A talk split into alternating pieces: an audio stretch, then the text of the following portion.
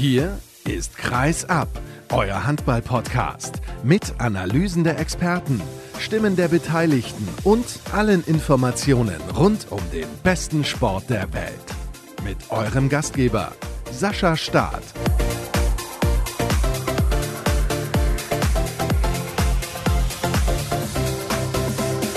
Die nächste Folge von Kreisab steht auf dem Programm. Schön, dass ihr alle eingeschaltet habt und heute kein so langer Einstieg. Ich begrüße direkt mal den Kollegen Benjamin Jakobs, ehemals tätig für die Handballwoche. Hallo.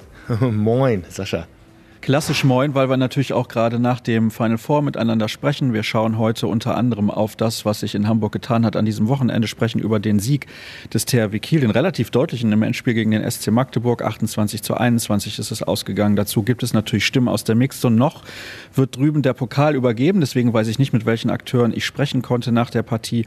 Dazu habe ich mich gestern am Samstag eine gute Viertelstunde mit Viktor Schilagi unterhalten. Da geht es aber nicht um das Spiel an sich, beziehungsweise um den DAB-Pokal, sondern über ein paar andere Themen haben wir diskutiert. Und Markus Gaugisch, der neue Frauenbundestrainer, ist mein Gast im Interview der Woche. Da habe ich übrigens gesagt, verkapptes Interview der Woche. Ich wusste aber nicht, dass er nach einem Länderspiel auf der Trainerbank fast 20 Minuten Zeit für mich hatte. Das ist natürlich wirklich überragend gewesen, muss ich auch mal an der Stelle erwähnen. Tja, was machen wir denn jetzt aus diesem Spiel? 28, 21 habe ich gerade schon gesagt. Und Ben, das ist ein Ergebnis, zur Pause stand es ja 13-12 für den SC Magdeburg. Ich glaube, da haben wir beide nicht damit gerechnet, dass es so ausgeht, denn im zweiten Durchgang 16 zu 8 für den THW Kiel.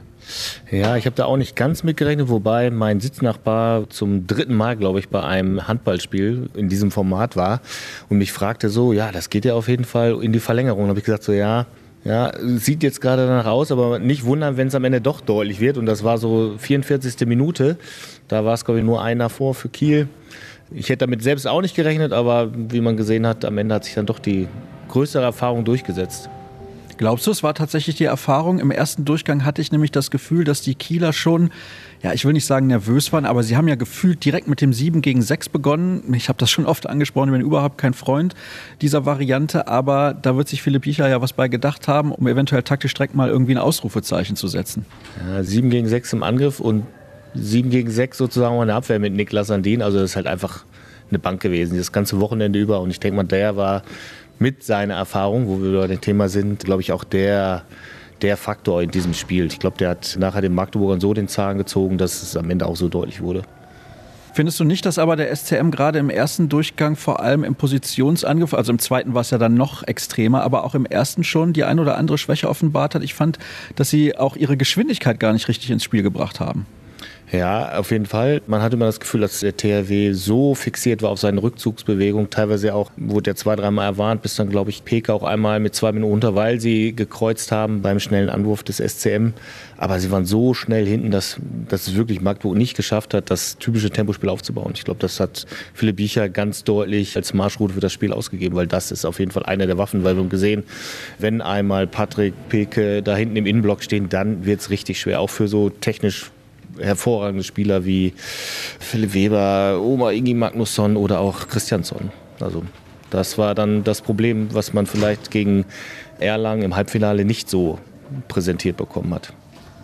Gut, da ist natürlich auch ein riesiger Qualitätsunterschied dazwischen. Das müssen wir, glaube ich, auf jeden Fall so nochmal unterstreichen. Denn die Halbfinals, die waren ja relativ deutlich, will ich nicht sagen, weil Kiel ja schon ein bisschen auch was zu knabbern hatte am TBV Lemgo. Ich glaube, da war auch schon noch im Hinterkopf, die haben uns letztes Jahr hier die Suppe versalzen. Das hatte ich so zumindest im Gefühl, dass das gerade im ersten Durchgang so gewesen ist. Hinten raus hat sich der THW ja dann bekanntermaßen durchgesetzt. Du hast gerade einen Namen erwähnt mit Oma Ingi Magnusson der hat mir heute überhaupt nicht gefallen. Was sagst du denn dazu? Ich hatte das Gefühl, er war vielleicht sogar ein bisschen verkopft. Ja, auf jeden Fall. Also auch wenn sie verloren haben, das Spiel in Magdeburg gesehen, da war ja eine drei Klassen besser gefühlt, sag ich mal. Ne? Also ist ja immer noch was anderes.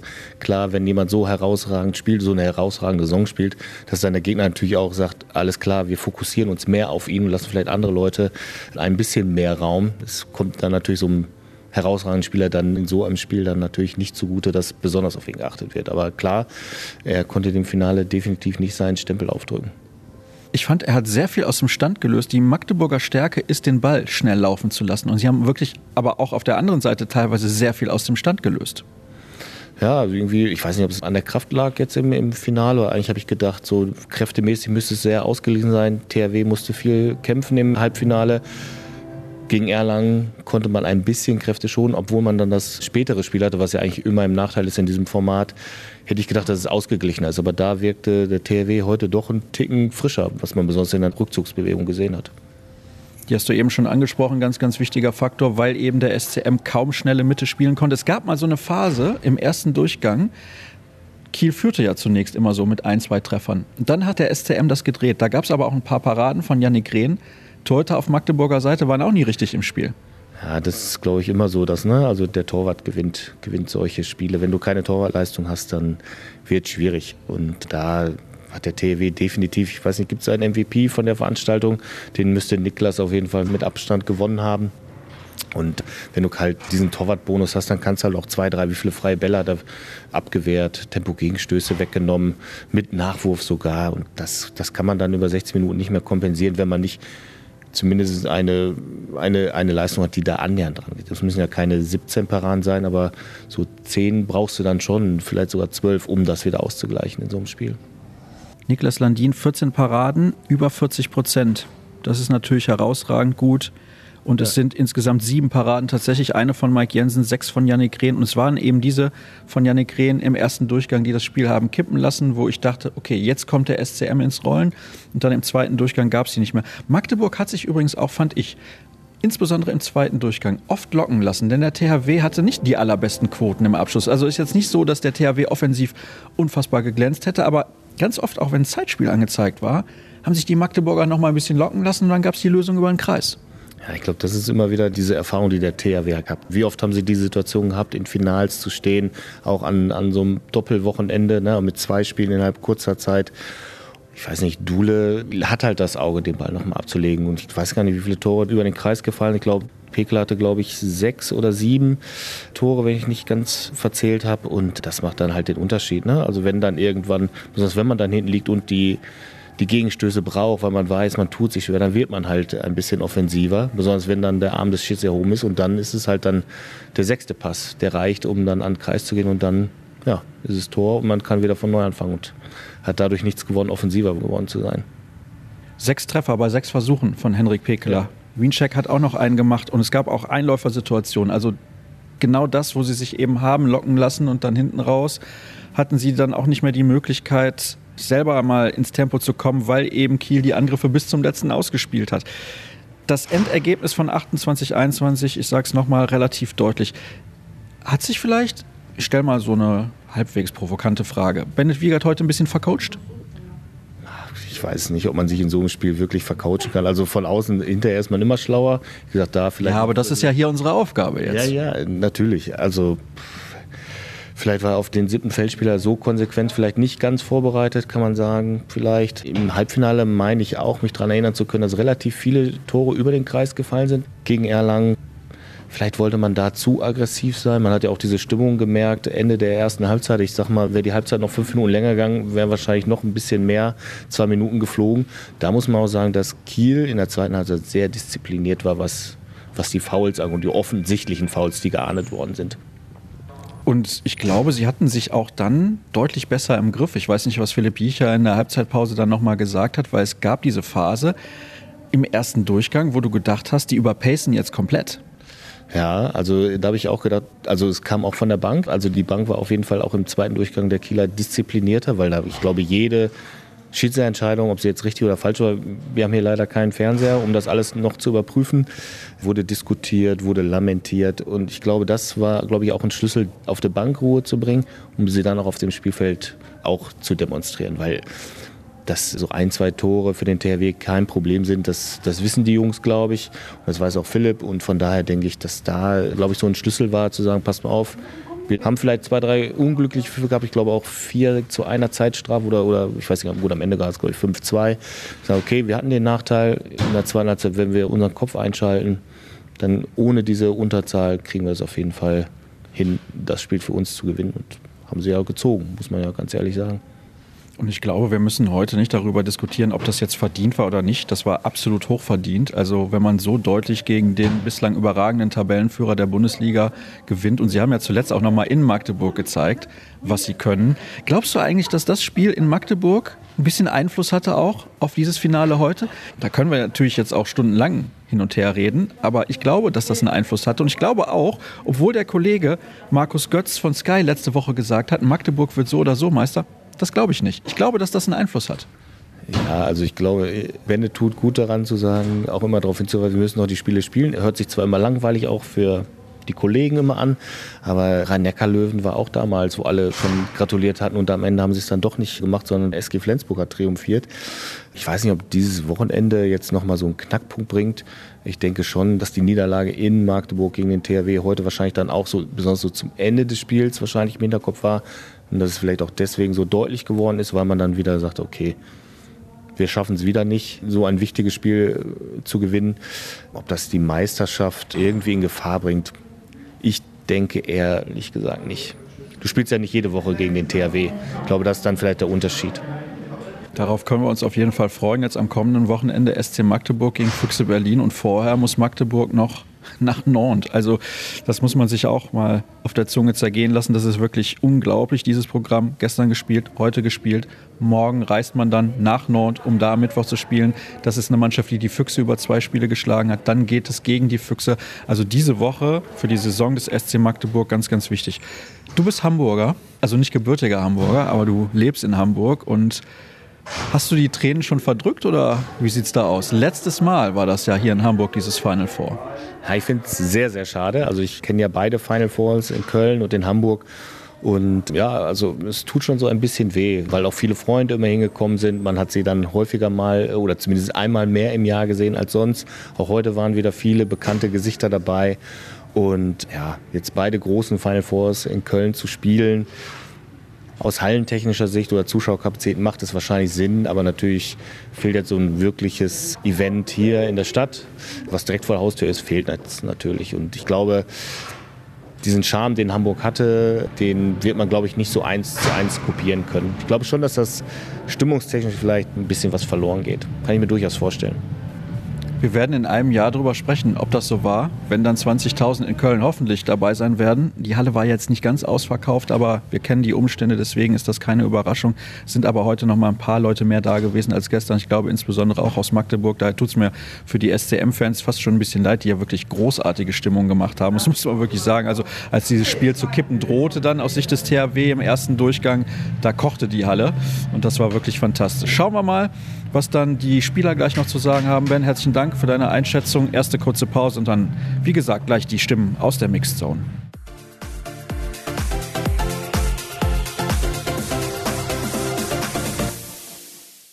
Magnus Ladin, herzlichen Glückwunsch. DHB-Pokalsieger 2022 war ein sehr deutliches Ergebnis. Wie konnte das so kommen? Ja, war nur deutlich am Ende.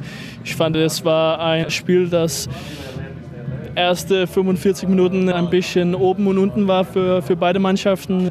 Erstmal waren wir hinten, dann kamen wir vorne und dann waren die hinten und wir waren vorne. So, das ist ein bisschen Ups und Downs, aber am Ende haben wir, ja, ich weiß nicht, in die richtigen Momente haben wir die richtige Entscheidung gemacht.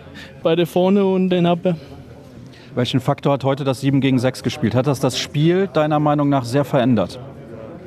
Ja, also das wissen wir eigentlich nicht, weil wir haben die ganze Spiel fast im Gegensatz gespielt. So, wir wissen eigentlich nicht, wie das ausgesehen haben ohne, also nur 6 gegen 6. Aber wir hatten einen ganz klaren Plan von unser Taktik-Meeting und das war von Anfang an, sollten wir 7 gegen 6 spielen, weil wir kommen zum richtig gute Chancen. Und ihr wart auch sehr geduldig. Ich glaube, das war auch noch ein ganz, ganz wichtiger Faktor. Kannst du es eigentlich noch hören, wenn jedes Mal danach nach deinem Bruder gefragt wird? Oder ist das in Ordnung, wenn man danach nochmal fragt? Weil er hat auch heute wieder unfassbar gut gehalten. Ja, also ich muss sagen, er mag das richtig gut. Und ich weiß nicht, was er hat mit Finalen, aber er mag das oft richtig, richtig gut in Finalen. Glaubst du, dass dieses Ergebnis noch ein bisschen was verändert für die Meisterschaft? Weil alle Magdeburger sagen, ja, wir haben jetzt direkt ein Spiel in Nord und dann konzentrieren wir uns darauf. Aber ihr habt in Magdeburg gewonnen, ihr habt jetzt heute so deutlich gewonnen. Mein Gefühl sagt mir, dass das etwas ändert für die Bundesliga. Das weiß ich nicht. Ich hoffe. Aber ja, es, gibt noch viele Spiele und aber trotzdem haben wir noch einen, in meinen Augen einen großen Vorsprung. Ja, schwer zu sagen. Auf meiner Seite, ich hoffe, aber Ich kann nur sagen, ich hoffe, ich weiß nicht. Alles klar, vielen Dank.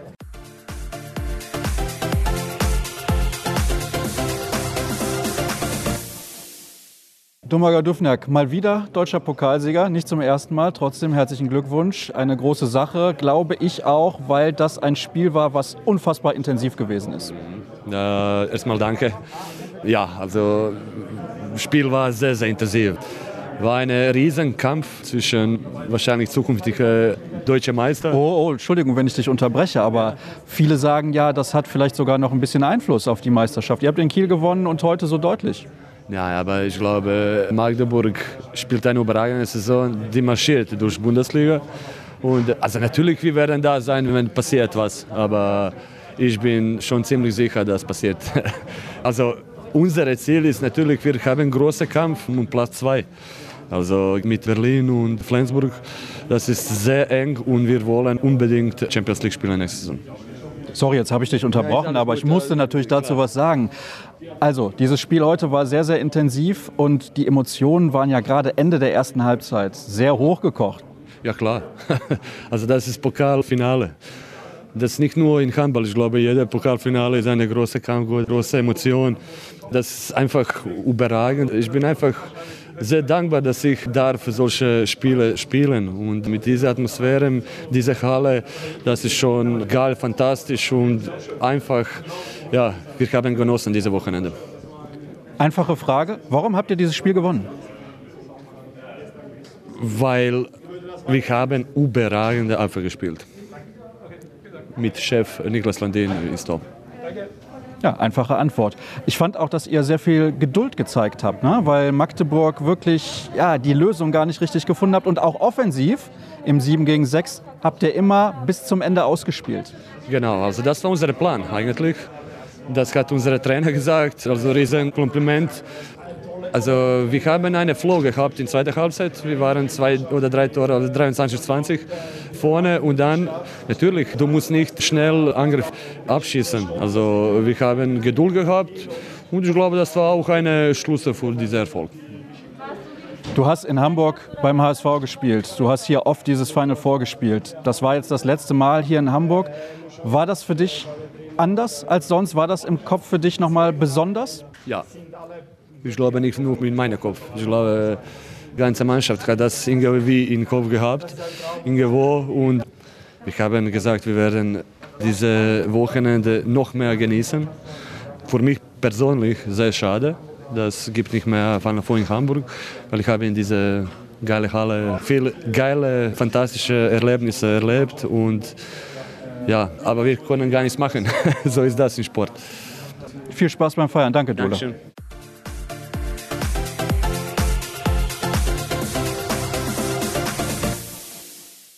Niklas Landin, herzlichen Glückwunsch. Schon wieder deutscher Pokalsieger. Ich habe es eben zu Domagoj Dufniak schon gesagt. Fantastisches Spiel, weil ich finde, dass ihr taktisch extrem clever gespielt habt. Er hat natürlich gesagt, unser Abwehrchef hinten drin, Niklas Landin, hat wieder überragend gehalten. Aber vielleicht kannst du auch mal ein bisschen über die Abwehr sprechen vor dir. Ja, also die haben ja diese 1 gegen 1 überragend gemacht. Magdeburg gewinnt ja viel 1 gegen 1 Kämpfe, weil die so schnell auf die Beine sind. Und außer dass wir ein paar Zentimeter größer sind und vielleicht ein paar Kilo mehr, haben die das eigentlich überragend hinbekommen, nicht ständig zu verlieren. Und dann war das auch schwer für die, für die Magdeburg, den Ball weiterzuspielen. Und ja, da haben wir natürlich probiert, dass die Magdeburger auch von Rückraum werfen könnten, aber ja, wollten die nicht so oft. Jetzt ist es so, du hast natürlich auch einige Freie gehalten, aber ich würde fast schon sagen, es waren auch einige leichte Paraden mit dabei, weil die Abwehr eben so gut war. Kann man das so formulieren? Entschuldige, ich ja, möchte dir nicht zu nahe treten. Nein, aber leichte Paraden, ja, natürlich. Wenn die gut arbeiten, dann, dann sieht man auch ganz deutlich von hinten, welche Ecke man dann voll reingehen können. Aber manchmal nimmt man ja auch eine Ecke vorher und dann sieht das vielleicht ein bisschen leichter aus. Das habe ich ganz oft in meiner Karriere gehört, dass sich ein bisschen arrogant aussieht und dass sich einfach getroffen wird. Aber da liegt ja eine Arbeit hinter. Und manchmal ist das leicht, manchmal nicht. Aber ich finde, bei, bei jeder Paraden muss man sich halt ein bisschen Mühe geben. Und ja, ich erinnere auch einen Wurf von Philipp Weber, erste Halbzeit, wo er einen Schlagwurf in meinen linken Fuß, das war für mich vor so einer Distanz eine leichte Parade, aber ich habe das nicht gehalten. Also muss man auch die leichte halten. Nein, also das sollte auch nicht so klingen, als würdest du irgendwie arrogant rüberkommen. Im Tor auf gar keinen Fall. Dieses Spiel ist ein historisches Spiel gewesen, weil es war das letzte Mal in Hamburg. Und du hattest eben auch schon gesagt, die ganze Mannschaft hatte das im Kopf. Glaubst du, das hat für eure Motivation nochmal einen extra Kick gegeben, vielleicht sogar? Jetzt will ich nicht Dulle äh, gegen sagen, aber nein, das glaube ich halt nicht, dass nur weil das letzte Mal hier in Hamburg war, da kommt auch ein Neufeind vor, aber in anderer Halle. Ich glaube schon, was da uns im Hinterkopf war, dass wir uns so präsentiert haben letztes Jahr gegen Lemgo im Halbfinale. Und da war vielleicht ein paar extra Prozente Hass dabei, dass wir das nochmal besser präsentieren möchten als letzte Saison. Dann eine letzte Frage, damit du dann auch gleich zu den Kollegen kannst feiern. Du bist der Letzte, der hier in der Mixzone steht. Also nochmal danke dafür, dass du dir die Zeit genommen hast. Mal angenommen, ihr gewinnt alle Spiele noch bis zum Saisonende in der Bundesliga. Werdet ihr dann auch deutscher Meister? Das glaube ich nicht. Ich glaube nicht, dass. Also, wir probieren das natürlich, alle Spiele zu gewinnen, aber ich, ich, ich, glaube halt nicht, dass Magdeburg rauskommt von diesem Kurs Richtung Meisterschaft. Die sind halt sechs Punkte hinten und hatten auch schwere Spiele vor uns. Ja, natürlich liegt das immer noch im Hinterkopf, dass nichts entschieden ist, aber ich glaube nicht, dass die das weg von Hand nehmen. Danke für deine Zeit und viel Spaß beim Feiern. Ja, danke.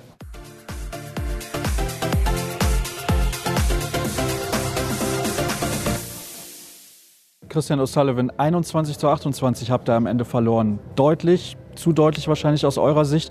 Was hat für dieses Ergebnis gesorgt? Wir hatten Probleme 7 gegen 6 in die Abwehr und sie verteidigen sehr, sehr gut. Wir gewinnen wenige Zweikämpfe heute und dann, dann ist es schwierig, unser Spiel zu spielen. Das hat Kiel echt gut gemacht. Seid ihr bei dem 7 gegen 6 von Kiel am Ende, vor allem wenn mal Zeitspiel angezeigt war, ein bisschen zu ungeduldig gewesen? Das kann sein, das weiß ich nicht genau jetzt, aber sie haben das sehr, sehr gut gespielt. Sie sind immer ein Mann in Überzahl und hat vom Gefühl oft die richtigen Lösungen gefunden. Dann ist es nicht einfach, da in Abwehr zu stehen. Wenn man jetzt dann am Dienstag schon wieder ein Spiel hat gegen Nord und nächste Woche gegen die Füchse Berlin, was glaubst du, macht dieses Spiel auch, dieses klare Ergebnis mit euch eventuell? Nix. Also wir freuen uns jetzt auf das nächste Spiel. So ist es, wenn man verliert. Dann will man eigentlich gerne, dass das nächste Spiel schnell kommt. Und jetzt haben wir Nantes auswärts am Dienstag. Das, das passt uns eigentlich perfekt.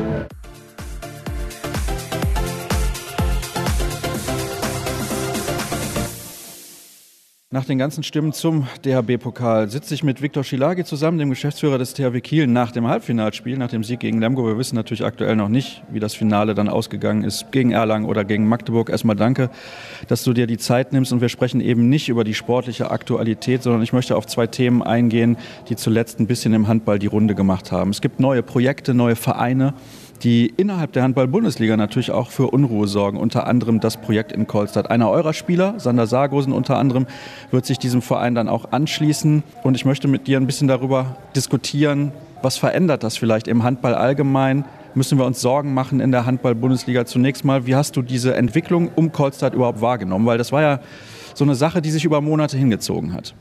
Ja, genau so habe ich es auch empfunden. Natürlich wurde das dann immer, immer konkreter, weil der Austausch gerade bei uns dann natürlich mit Sander sehr intensiv war, weil dieses Projekt ja auch ganz, ganz stark bis hin zu komplett mit ihm in Verbindung gebracht worden ist.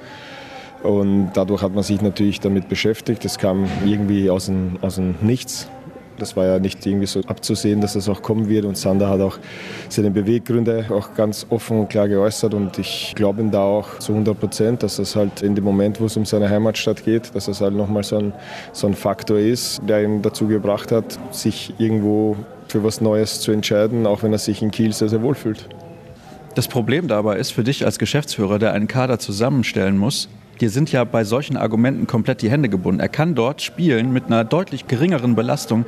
Er kann spielen auch mit Freunden aus der Nationalmannschaft, so muss man das ja auch sagen. Viele dieser norwegischen Spieler haben in den letzten Jahren von den U-Mannschaften bis zur A-Nationalmannschaft über Jahre zusammengespielt. Dann ist sein Vater auch noch in dieses Projekt involviert. Also du musst doch unglaublich frustriert sein, was dann diese Situation angeht. Du lachst jetzt, aber es ist ja eigentlich so. Ja, aber Frustration ist kein guter Wegbegleiter, sondern natürlich haben wir auch die Vorteile und die Vorzüge. Einige kannte er ja, weil er hat das ja auch selber erlebt. Leider nicht oft genug die volle, volle Wunderino Arena. aber er weiß natürlich, was er am THW Kiel hat, was er an der Handball-Bundesliga hat. Aber wie du schon sagst, das waren auch andere Argumente, die überzeugender waren für ihn und es war auch eine ganz, ganz schwierige Phase für ihn, um sich da mal reinversetzen in so einen jungen Mann, der unglaublich da unter Druck steht, wo ganz, ganz viele andere Spieler eigentlich ja in der Warteschleife eigentlich irgendwie waren, weil das relativ klar kommuniziert worden ist, dass dieses Projekt nur mit Sander und nicht ohne funktionieren wird. Deswegen war der Druck dann schon immens groß auf ihn und ja, man hat dann eigentlich auch in diesen Gesprächen, auch wenn er, wenn er seine Entscheidung so ein bisschen herausgezögert hat, hat man natürlich schon, schon gemerkt, dass er eher dahin wieder tendiert und es ist sehr, sehr schade. Wir haben das öfters betont. Das ist natürlich ein Spieler, wo wir die Zusammenarbeit auch viele, viele Jahre angelegt haben. Wir haben natürlich in diese Richtung argumentiert. Ich glaube, Sander ist der klassische Bundesliga, Profi-Bundesliga-Spieler. Ich glaube, dass er nicht, das ist aber meine persönliche Meinung, die ich ihm auch gesagt habe, nicht hundertprozentig glücklich werden kann mit einer Liga, die in Norwegen da sehen wird. Mir ist das Projekt auch noch ja, zu undurchsichtig, um zu sagen, okay, das ist jetzt wirklich, wirklich eine Mannschaft, die in den kommenden Jahren den internationalen Handball jetzt so durcheinander wirbeln wird, nämlich im sportlichen Bereich. Das ist schon in Aalborg etwas viel, viel gefestigteres, was da entsteht und sicherlich auch für alle internationalen Topclubs ja auch eigentlich aktuell ja schon eine große Konkurrenz und das ist schon nochmal auf einem ganz anderen Fundament aufgebaut und deswegen muss man mal schauen, wie lange dieses Projekt Kolstadt sich dann auch, wie nachhaltig das einfach auch dann sein wird. Eine Nachfrage da noch in Richtung Sander Sargosen. Hattest du das Gefühl, er war danach ein bisschen erleichtert, dass die Entscheidung endlich publik wurde? Ja, ja, das glaube ich. Also nochmal, es war eine große Belastung für ihn in dieser Phase. Wir haben dann auch etwas gedrängt auf die Entscheidung, auch wenn wir eigentlich, wie ich schon sagte, eher gemerkt haben, dass es womöglich gegen uns laufen wird oder eher für Kolstad, um es anders jetzt auszudrücken. Aber wir hatten natürlich eigentlich eine ganz wichtige Phase, wo wir ihn auch hundertprozentig gebraucht haben, im mentalen Bereich auch. Und das hat man ihm dann, glaube ich, schon auch angesehen, dass in dem Moment, wo das dann raus war, in dem Moment, wo er die Entscheidung dann auch getroffen hat, dass ihn das irgendwo erleichtert hat. Er aber eigentlich von Anfang an auch total ausgeschlossen hat, frühzeitig wegzugehen, sondern er hat das auch ganz, ganz klar signalisiert, welche Ziele er hier noch hat für die restliche Vertragslaufzeit und das zeichnet ihn aus und wie ich auch schon am Anfang betont habe, waren das sehr, sehr ehrliche, offene Gespräche und im Profisport muss man solche Entscheidungen, auch wenn man sie schade findet oder wenn man sie vielleicht auch nicht ganz nachvollziehen kann, muss man die einfach akzeptieren und weitermachen. Du hast jetzt gerade einen weiteren Verein genannt, der etwas aufgebaut hat, schon in den letzten Jahren, Aalborg. Das ist eine Traditionsmannschaft ja auch in Dänemark, also kein, ich sage mal, künstliches Projekt. Finde ich persönlich besser als Kolstad, aber das ist nur meine eigene Meinung. Es gibt aber in Europa immer wieder Veränderungen. Wir werden jetzt wahrscheinlich in den nächsten Jahren nicht Meshkov Brest in der Champions League sehen. Wir werden vielleicht Saporoschje nicht in der Champions League sehen. Vardar Skopje ist in Mazedonien auch nicht mehr so dominant, wie das in den letzten Jahren immer der Fall gewesen ist. Also da tut sich ein bisschen was. Machen wir uns dann vielleicht zu viel Sorgen, weil irgendwo neue Projekte kommen und müssten eigentlich sagen, woanders verschwinden aber auch welche?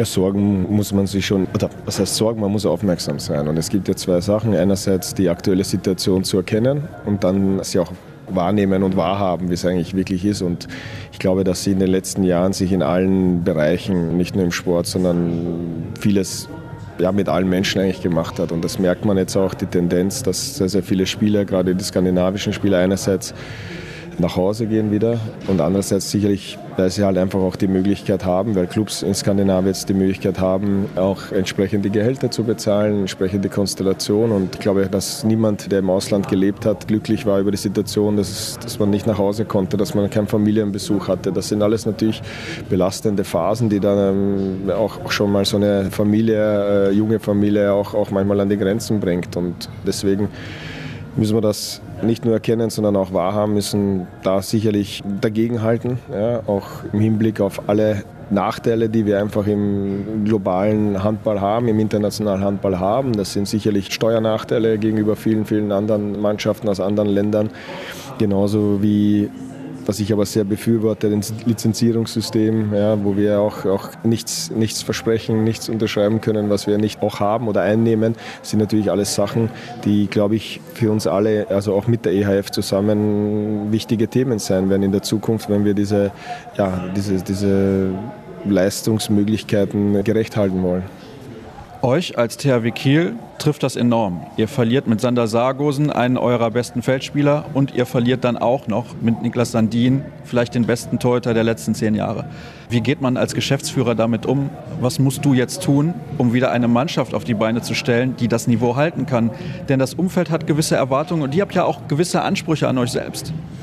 Genau, so ist es. Also, und an den Ansprüchen wird sich, auch, wird sich auch nichts ändern dadurch. Auch wenn wir, das haben wir auch ganz offen gesagt, gerne natürlich mit Sander und mit Niklas weitergemacht hätten. Aber im Profisport muss man auch mal akzeptieren, dass solche Entscheidungen kommen. Sie kamen gerade bei Niklas auch etwas überraschend. Auch wenn man natürlich weiß oder ich weiß, was ich da unterschreibe, welche Möglichkeiten das da sind. Man muss aber auch dazu sagen, dass das nicht absehbar war zu diesem Zeitpunkt, dass ja eben das möglich ist, dass ein dänischer Club nicht nur die Ablöse, sondern auch ein Gehalt da stemmen kann. Diese Entwicklung ist, ist da und wir wissen jetzt, was wir zu tun haben. Zeit ist jetzt nicht so, dass wir wahnsinnig viel Zeit haben und uns mal alles in Ruhe anschauen, sondern wir hatten in etwa so eine Woche Vorlauf, bevor es veröffentlicht worden ist. Also ich bin von Niklas informiert worden in etwa eine Woche davor. Und eigentlich ab dem Zeitpunkt sind wir natürlich da schon intensiv ja, in diese Planung auch reingegangen, weil diese, diese Position von Niklas natürlich jetzt neu dazugekommen ist und wir auch nicht die Erwartungshaltung haben, und es ist auch unmöglich, beide Spieler eins zu eins zu ersetzen, aber wir müssen das sicherlich über, über das Kollektiv, so wie das im Mannschaftssport ist, auffangen und sicherlich über die Kaderstärke auch dann auffangen. Und das ist eine große Herausforderung, aber wir wissen, was wir zu tun haben und wir sind immer noch gut aufgestellt und wir werden hoffentlich auch dann die richtigen Entscheidungen treffen. Zwei Fragen noch. Erste Frage, der Torhütermarkt ist relativ abgegrast. Das wird nicht so leicht, einen Ersatz zu finden auf dem Niveau, da brauchen wir nicht drüber reden, weil ich habe es gerade schon gesagt, Niklas ist ein herausragender Torhüter, nicht nur aktuell, sondern für viele Jahre schon gewesen. Das ist, das ist ordentlich, muss man schon so sagen. Ja, definitiv. Und auch nichts, was man sich wünscht als Geschäftsführung, vielleicht auf deine vorige Frage zurückzukommen. Und das habe ich gesagt, wir hätten ihn gerne gehabt, deswegen haben wir auch langfristig mit ihm verlängert. Aber es war ihm eigentlich schon in, in, dieser damaligen Zeit auch ein ganz, ganz wichtiger Punkt, eine Möglichkeit zu haben, gar nicht zu einem anderen Verein irgendwo außerhalb Dänemarks zu wechseln, sondern einfach diese Möglichkeit zu haben, mit der Familie nach Dänemark zurückzugehen. Und in der Hoffnung, dass mit den Einschränkungen, die die Pandemie mitgebracht hat, mit dem Wegfall dieser Einschränkungen war natürlich die Hoffnung da, dass man dadurch dann auch, auch wieder eine insgesamt bessere Situation auch hier schaffen kann. Und auch bei ihm ist es so, man kann die Beweggründe verstehen, auch wenn sie wehtun, auch wenn wir natürlich in diesem Moment, das ist immer so eine menschliche Ebene, aber natürlich auch eine berufliche Ebene und beruflich tut es uns, tut's uns sicherlich weh und es ist trotz alledem auch eine interessante Phase, weil man ja auch Veränderungen haben wird. Eben nicht unbedingt auf den Positionen, wie wir sie erwartet haben, aber dass es mehr Veränderungen geben wird, als wir das in den vergangenen Jahren hatten. In den kommenden Jahren war eigentlich auch völlig klar. Insofern sind wir da eigentlich in den Planungen oder in den Gesprächen und in dieser Ideenfindung eigentlich auch schon, schon sehr, sehr weit.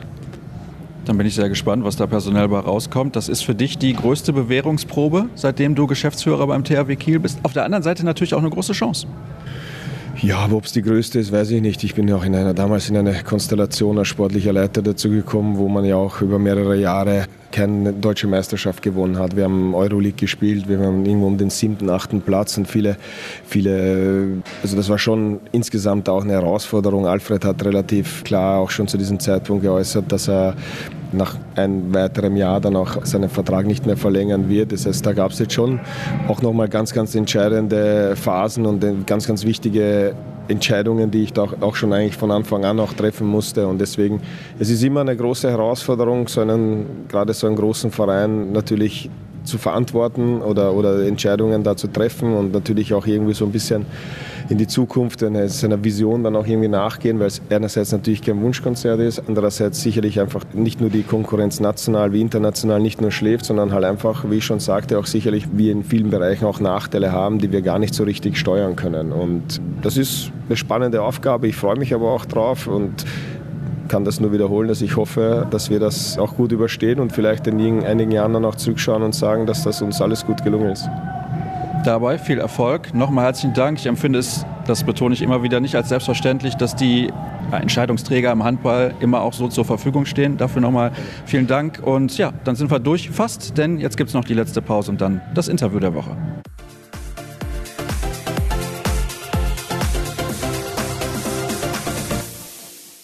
Es ist eine Art verkapptes Interview der Woche. Bei mir sitzt der neue Bundestrainer der Frauen, Markus Gaugisch. Erstmal herzlichen Glückwunsch. Gerade wurde die EM-Qualifikation perfekt gemacht. Ich glaube, es war nur noch Formsache. Das Ergebnis da oben sagt eigentlich alles 40 zu 11. Wie ordnet man sowas überhaupt ein? Ja, ich finde, natürlich ist es Formsache, wenn Deutschland gegen Griechenland spielt. Aber nichtsdestotrotz, es ist ein Spiel. Und zuallererst muss man dieses Spiel gewinnen. Das ist das Wichtigste. Wenn ich Spiele mit vielen, vielen Toren gewinne, dann kann ich zwar einen Schritt vorankommen, aber auch wenn ich es mit einem gewinne, habe ich die gleiche Möglichkeit. Und das Wichtigste war eben heute, dass wir, dass wir diese Quali schaffen, dass wir gemeinsam uns dieses Turnier eben dann auch vornehmen können als Entwicklungsschritt. Und wenn das in dieser Höhe dann eben passiert, dann muss man schauen, welche Steps wir gemacht haben. Und ich glaube, ich habe heute einige Situationen gesehen, die wir die Woche über versucht haben zu etablieren. Und es gibt uns jetzt relativ viel Material, wo wir dann auch im Video schauen können, okay, das war gut, das machen wir so weiter. Das können wir vielleicht auch gegen Holland so durchziehen. Und auf der anderen Seite natürlich dann auch Dinge, wo wir sagen, naja, hier müssen wir vielleicht ein bisschen defensiver bleiben, anders ins 1 gegen 1 gehen. Also da war heute viel dabei. Also es ist tatsächlich so, dass ein ich nenne es jetzt mal, verkapptes Testspiel, und ich möchte da den Griechen nicht zu nahe treten, dir tatsächlich so viel Material gibt, dass du damit arbeiten kannst? Ja, weil wir kennen uns seit vier Trainingseinheiten oder fünf. Ja? Und dann ist es eben so, dass eine Idee transportiert werden soll. Und die taktischen Strukturen sieht man ja hier jetzt genauso wie gegen Holland. Natürlich, natürlich wird es gegen Niederlande nicht so, so easy sein, dann diese 1 gegen 1 Situationen zu gewinnen. Aber wir hatten wirklich sehr, sehr wenig Zeit. Und wenn wir dann uns auf ein paar Absprachen eben schon verständigen können, dann, dann ist das gut und dann gibt auch dieses Spiel Material, an dem man besser werden kann. Ich werde natürlich jetzt ein paar Fragen stellen, die nichts mit der Aktualität zu tun haben. Das ist ja logisch. Es geht darum, unter anderem, warum ist dieser Job für dich interessant? Welche Perspektive hat diese Mannschaft? Welche Ziele möchte man erreichen? Ja, die sind natürlich auch öffentlich kommuniziert worden. Du bist auch parallel noch eine Saison lang Trainer in einer Bundesligamannschaft. Auch das hat es zuletzt bei der Frauennationalmannschaft nicht gegeben. Lass uns mal mit dem ersten Thema, was ich gerade angedeutet habe, beginnen. Warum ist dieser Job für dich so interessant? Was macht diese Aufgabe so reizvoll und spannend? Es ist der, der höchste Trainerposten, den es im Handball gibt, im weiblichen Bereich. Höher geht nicht. Höher geht nicht. Und für sein Land etwas zu tun und die Möglichkeit zu haben, an internationalen Turnieren teilzunehmen, eventuell Olympische Spiele für Deutschland erreichen zu können. Wenn ich da die Möglichkeit habe, mein Bestes dafür zu geben, dass das realisiert wird, dann muss ich nicht lange überlegen, weil das ist ein, ja, ein, ein Traum, solche Dinge mitmachen zu dürfen. Ich glaube, es gibt viele, viele hunderttausend Trainer, die diesen Job gerne machen wollen und ich hatte die Möglichkeit, das zu machen und deshalb musste ich nicht lange überlegen und der Antrieb ist einfach das, da mit dieser Mannschaft das weiterzuentwickeln und, und möglichst einfach bei den Turnieren Schritte voranzukommen. Ich mag es nicht so gerne, Vergleiche zu ziehen, weil Vergleiche generell unfair sind. Jeder Charakter ist anders und deswegen kann man jetzt nicht sagen, Henk Rohner hat so gearbeitet, Markus Gaugisch arbeitet jetzt so. Trotzdem wird man automatisch Vergleiche ziehen. Wo ist deine Taktik, deine Herangehensweise, deine spielerische Idee anders als die von Henk Rohner? Frage ich mal so.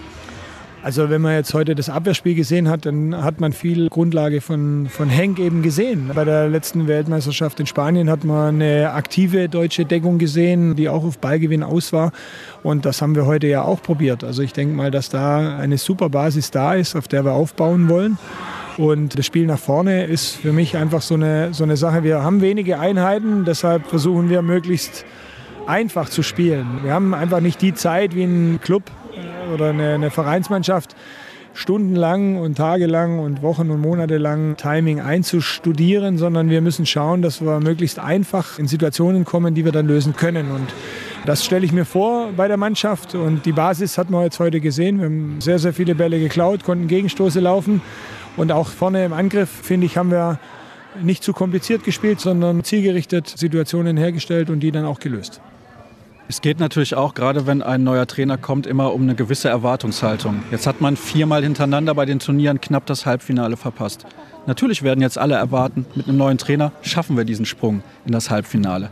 Ist denn generell das, was du an Spielerinnen zur Verfügung hast in Deutschland, aktuell auf dem Stand, um regelmäßig in der Weltspitze mitzuhalten? Oder sollten wir vielleicht eher die Erwartungen ein bisschen zurückschrauben? Wichtig ist eine realistische Einschätzung dieser ganzen Sache. Also es gibt viele Spielerinnen in Deutschland, die Potenzial haben. Heute haben wir gesehen, dass ja zum Beispiel ein Innenblock, der schon sehr, sehr viele gute und auch harte Spiele gespielt hat, gar nicht dabei war. Und von dem her ist das Material da. Aber natürlich muss sich jede einzelne Spielerin international weiterentwickeln, muss in Crunch-Time-Situationen Erfahrungen sammeln. Und die Mannschaft ist im Schnitt doch noch jung gibt viele aufstrebende Mädels, die da äh, vorankommen. Und es ist einfach die Aufgabe, gemeinsam mit den, mit den Vereinstrainern, gemeinsam mit den Clubs daran zu arbeiten, dass jede Einzelne zum Lehrgang kann und dann eben Stück für Stück besser ist in ihrer individuellen Qualität, weil darauf, darauf kommt es an. Und auf der anderen Seite ist es doch, ist es doch klar, dass, dass wir als Mannschaft oder ich als Trainer Ziele verfolge. Welcher Trainer stellt sich denn hin und sagt, ich würde gerne Achter sein? Das ist nicht. Oder welcher Trainer geht zum Spiel und sagt, naja, mal sehen, ob wir gewinnen. Wenn 0-0 ist, will ich gewinnen. Und das ist so eine Idee, die, die wir transportieren. Das wird nicht immer klappen. Wir werden sicherlich auch mal Rückschläge haben.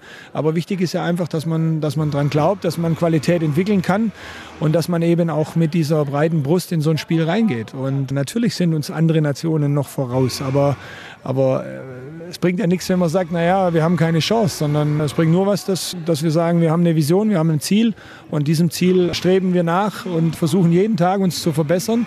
Und dann werden wir sehen, was rauskommt. Ich musste jetzt leider nochmal Herrn Gruner ins Spiel bringen, der bei seinem Amtsantritt damals gesagt hat, die Liga muss professioneller werden, die Spielerinnen müssen unter besseren Bedingungen arbeiten können. Du kannst das natürlich als Bundesliga-Trainer auch sehr gut beurteilen, weil du die Spielerinnen ja regelmäßig siehst. Du hast natürlich in Bietigheim wahrscheinlich auch bessere Bedingungen als bei den meisten anderen Mannschaften, das müssen wir fairerweise dazu sagen. Welche Entwicklung hast du denn innerhalb der Liga in den letzten Jahren wahrgenommen? Ja, so lange bin ich noch nicht in der Liga, das ist Fakt. Aber es ist doch klar, dass die Spielerinnen, um sich weiterzuentwickeln, bestimmte Rahmenbedingungen eben vorfinden müssen. Ich nehme wahr, dass, dass in den Vereinen wahnsinnig viel gearbeitet wird. Aber natürlich ist es so, dass, dass die ganzen Strukturen im Wachsen sind, im Aufbau sind. Und wenn ich eben eine Spielerin habe, die jetzt noch 30, 40 Stunden in der Woche arbeiten muss, dann ist es halt nicht so leicht, zweimal am Tag zu trainieren, diese ganze Belastung wegzustecken, abends dann im Training auch frisch zu sein, um, um eben Höchstleistung zu bringen. Das ist ganz klar. Aber wichtig ist einfach, dass man, dass man versucht, die Vereine zu unterstützen daran, dass sie das Maximale rausholen dass es eine Zusammenarbeit gibt zwischen, zwischen mir als Trainer der Nationalmannschaft und auch den Vereinstrainern, dass wir, dass wir unterstützen in der individuellen Entwicklung, so gut es eben geht und dass, dass wir zusammenarbeiten. Und natürlich ist es so, dass es für die Liga einfach darum geht, zu wachsen, besser zu werden, professioneller zu werden. Das ist ja gar nicht schlimm. Das, das wird nicht von heute auf morgen passieren, aber, aber man kann auf der anderen Seite auch nicht sagen, naja, die Situation ist so und das akzeptiert man einfach, sondern äh, es ist für jeden, der, der, der darauf Lust hat und Interesse hat, den Frauenhandball weiterzuentwickeln, ein, ein, ein Ziel, sowohl die Liga als auch die Spielerinnen einfach weiter nach vorne zu bringen. Zwei Fragen habe ich noch. Eigentlich hätte ich noch 20, aber ich stelle mal nur zwei. Der Faktor Zeit, du hast es gerade ein bisschen angedeutet, nur anders formuliert. Der Faktor Zeit spielt bei einem Prozess und einer Entwicklung immer eine sehr große Rolle. Hast du Respekt vor der nächsten Saison für dich persönlich? Denn das wird wirklich nicht leicht. Du bleibst weiter noch eine Saison Trainer in Bietigheim. Ihr spielt aller Wahrscheinlichkeit nach in der Champions League. Alles andere wäre wahrscheinlich unrealistisch. Das hast du ja auch eben gesagt, man muss immer realistisch bleiben bei den Erwartungen. Also ihr spielt in der Champions League. Du bist Trainer der Nationalmannschaft. Du bist dann das erste Mal auch in einer Saison nochmal, sage ich jetzt mal, vier Wochen nicht da. Hast du Respekt davor? Ja, Respekt und Lust. Also das ist ja das. Also ich glaube, ich, es wäre natürlich blauäugig zu sagen, das wird ein easy Jahr. Das weiß ich schon. Ich weiß, was auf mich zukommt. Aber ich verspüre den, einfach den Drang und auch die Lust und die Motivation, das zu machen. Und das ist wie bei allem, wenn man, wenn man Bock hat, etwas zu realisieren und einen Traum hat, dann kann man das auch über ein Jahr aushalten. Und klar, das wird schon schwierig. Deshalb brauche ich einen klaren Plan was wann zu laufen hat und diese Struktur. Also ich kann nicht einfach nur in den Tag hineinleben oder in den Monat, sondern ich muss ganz genau planen. Und natürlich wird das nächste Jahr so, aber das war alternativlos oder ist alternativlos. Ich stehe bei den, bei den Bietigheimern und auch bei meinen Spielerinnen in Bietigheim im Wort und ich werde auf keinen Fall wortbrüchig werden, sondern ich werde alles aus mir rausquetschen, was ich, was ich habe. Und ich glaube, ich habe genug Netzwerk und unterstützende Personen, sowohl in Bietigheim als dann auch beim DHB, dass wir, dass wir diesen Weg gemeinsam gehen können. Aber wir wissen natürlich alle, dass das nicht einfach wird.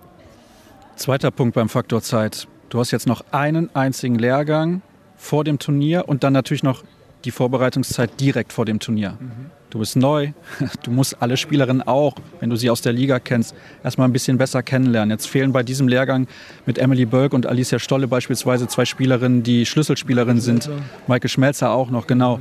Das sind wichtige Akteurinnen, die du jetzt nicht persönlich noch mal ein bisschen intensiver kennenlernen kannst, sondern dann erst im Frühherbst und dann kurz vor dem Turnier. Ist das ein Problem? Also es ist so, dass ich die Spielerinnen ja, und das ist ein Vorteil dieser Doppeltätigkeit, also es geht wahrscheinlich keine Woche an mir vorüber, in der ich nicht spiele, tagge oder, oder sichte von den Bundesligaspielen. Und das Gleiche hoffe ich, dass das auch auf Champions League-Niveau eben stattfindet. Vielleicht haben wir FTC als Gegner, wenn wir dorthin kommen. Und dann sehe ich das bei, bei den beiden dort eben auch. Und von dem her ist mir da nicht bange, dass ich, dass ich genug Input habe. Und wenn Corona irgendetwas Gutes hatte, dann ist es auch die Möglichkeit, dass jetzt diese digitalen Möglichkeiten einfach besser sind. Und jetzt mit, mit Emily habe ich, hab ich schon telefoniert oder, oder Videocall gehabt. Von dem her, glaube ich, ist es jetzt ja nicht mehr notwendig, extra für ein Gespräch nach Budapest zu fliegen, sondern verabredet man sich und dann kann man das genauso machen. Man kann Spielszenen gemeinsam anschauen, man kann darüber diskutieren, wie man bestimmte Dinge löst. Und von dem her glaube ich, dass ich die Möglichkeit als Vereinstrainer habe. Und ich sage mal, wenn wir europaweit mal schauen, was so in den anderen Nationen ist, dann ist das ja keine Besonderheit, sondern da ist eher die Besonderheit, dass dass ein Trainer nur Nationaltrainer ist. Also Jesper Jensen macht einen super Job mit Esbjerg, macht einen super Job mit der dänischen Nationalmannschaft und das sind ja auch Vorbilder, die zeigen ja auch, dass es geht. Und von dem her, ja, ist es natürlich viel, das ist klar, aber auf der anderen Seite ist es der größte Job, den man haben kann und das treibt mich an. Jetzt fällt mir eine Sache noch ein. Ihr steht in Bietigheim vor einer spektakulären Saison, eventuell vor einer möglicherweise perfekten. Kannst du das ausblenden während deiner Zeit jetzt hier? Weil machen wir uns nichts vor. Ihr habt jetzt gefühlte 100 Spiele am Stück gewonnen. Habt jetzt nochmal ein sehr schweres Auswärtsspiel in der Bundesliga am kommenden Wochenende in Dortmund. Ihr habt ein Final Four vor der Brust, wo ihr eine realistische Chance habt, also European League Final Four, einen Titel zu gewinnen, DHB-Pokal Final Four. Es könnte sein, dass ihr in dieser Saison vier Titel holt und alle Spiele gewinnt. Ist dir das eigentlich bewusst, was das auch sporthistorisch im deutschen Frauenhandball eigentlich bedeutet? Also du lachst, aber ja, das ist ja, eine große ja, Nummer. Natürlich. Wir haben wahnsinnig viele Möglichkeiten, das ist klar, aber noch ist nichts geschafft. Nächste Woche fahren wir nach Dortmund zum Endspiel. Also wir haben zwei Halbfinals und ein Endspiel. Wir fahren nächste Woche nach Dortmund und können in Dortmund dann mit einem Sieg den Titel klar machen. Auch wenn es dann noch drei Spiele sind, aber unser Torverhältnis spricht für uns und das treibt uns an. Das habe ich aber komplett ausgeblendet in dieser Woche. Das geht ganz gut, aber ich glaube, wenn wir am Samstagabend wieder zurückreisen und am Sonntag dann mal die Füße hochgelegt haben, dann ab Montag geht der Fokus los in Richtung, in Richtung Dortmund.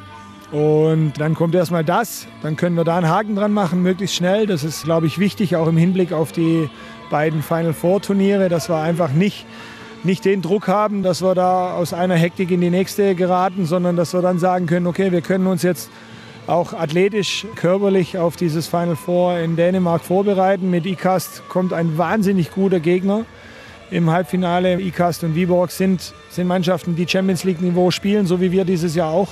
Und das wird ein richtig heißes Turnier in Dänemark. Also ich glaube, da, da sind die Chancen zwischen den drei Vereinen equal, alles gleich.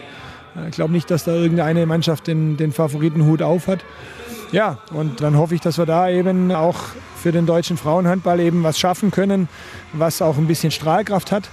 Ich finde, dass in diesem Jahr sowohl Dortmund als auch wir im internationalen Geschäft den deutschen Frauenhandball sehr gut vertreten haben.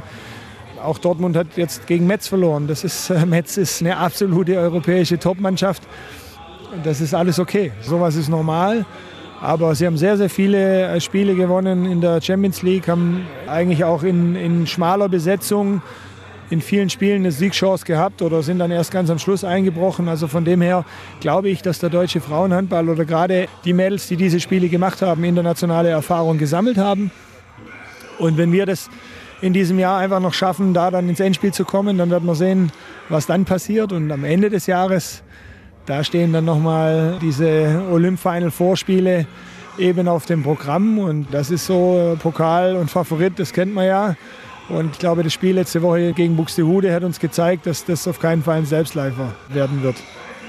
Ich drücke die Daumen. Du wirst verstehen, wenn ich als Dortmunder vielleicht nicht am kommenden Wochenende die Daumen drücke. Trotzdem herzlichen Dank. Es ist nicht selbstverständlich, nach einem Länderspiel nochmal gefühlte 20 Minuten mit mir zu sitzen. Ich weiß nicht, wie lange das Gespräch jetzt war. Herzlichen Dank, viel Erfolg als Bundestrainer und natürlich auch weiterhin in Bietigheim, solange du da noch unter Vertrag stehst. Und das soll es dann auch gewesen sein. Danke. Mit der aktuellen Ausgabe von Kreisab. Wer weitere Informationen haben möchte, findet die auf den sozialen Kanälen facebook.com slash kreisab, Twitter at kreisab und Instagram. Hashtag und Accountname Kreisab. Das war's. Danke und bis nächste Woche. Tschüss.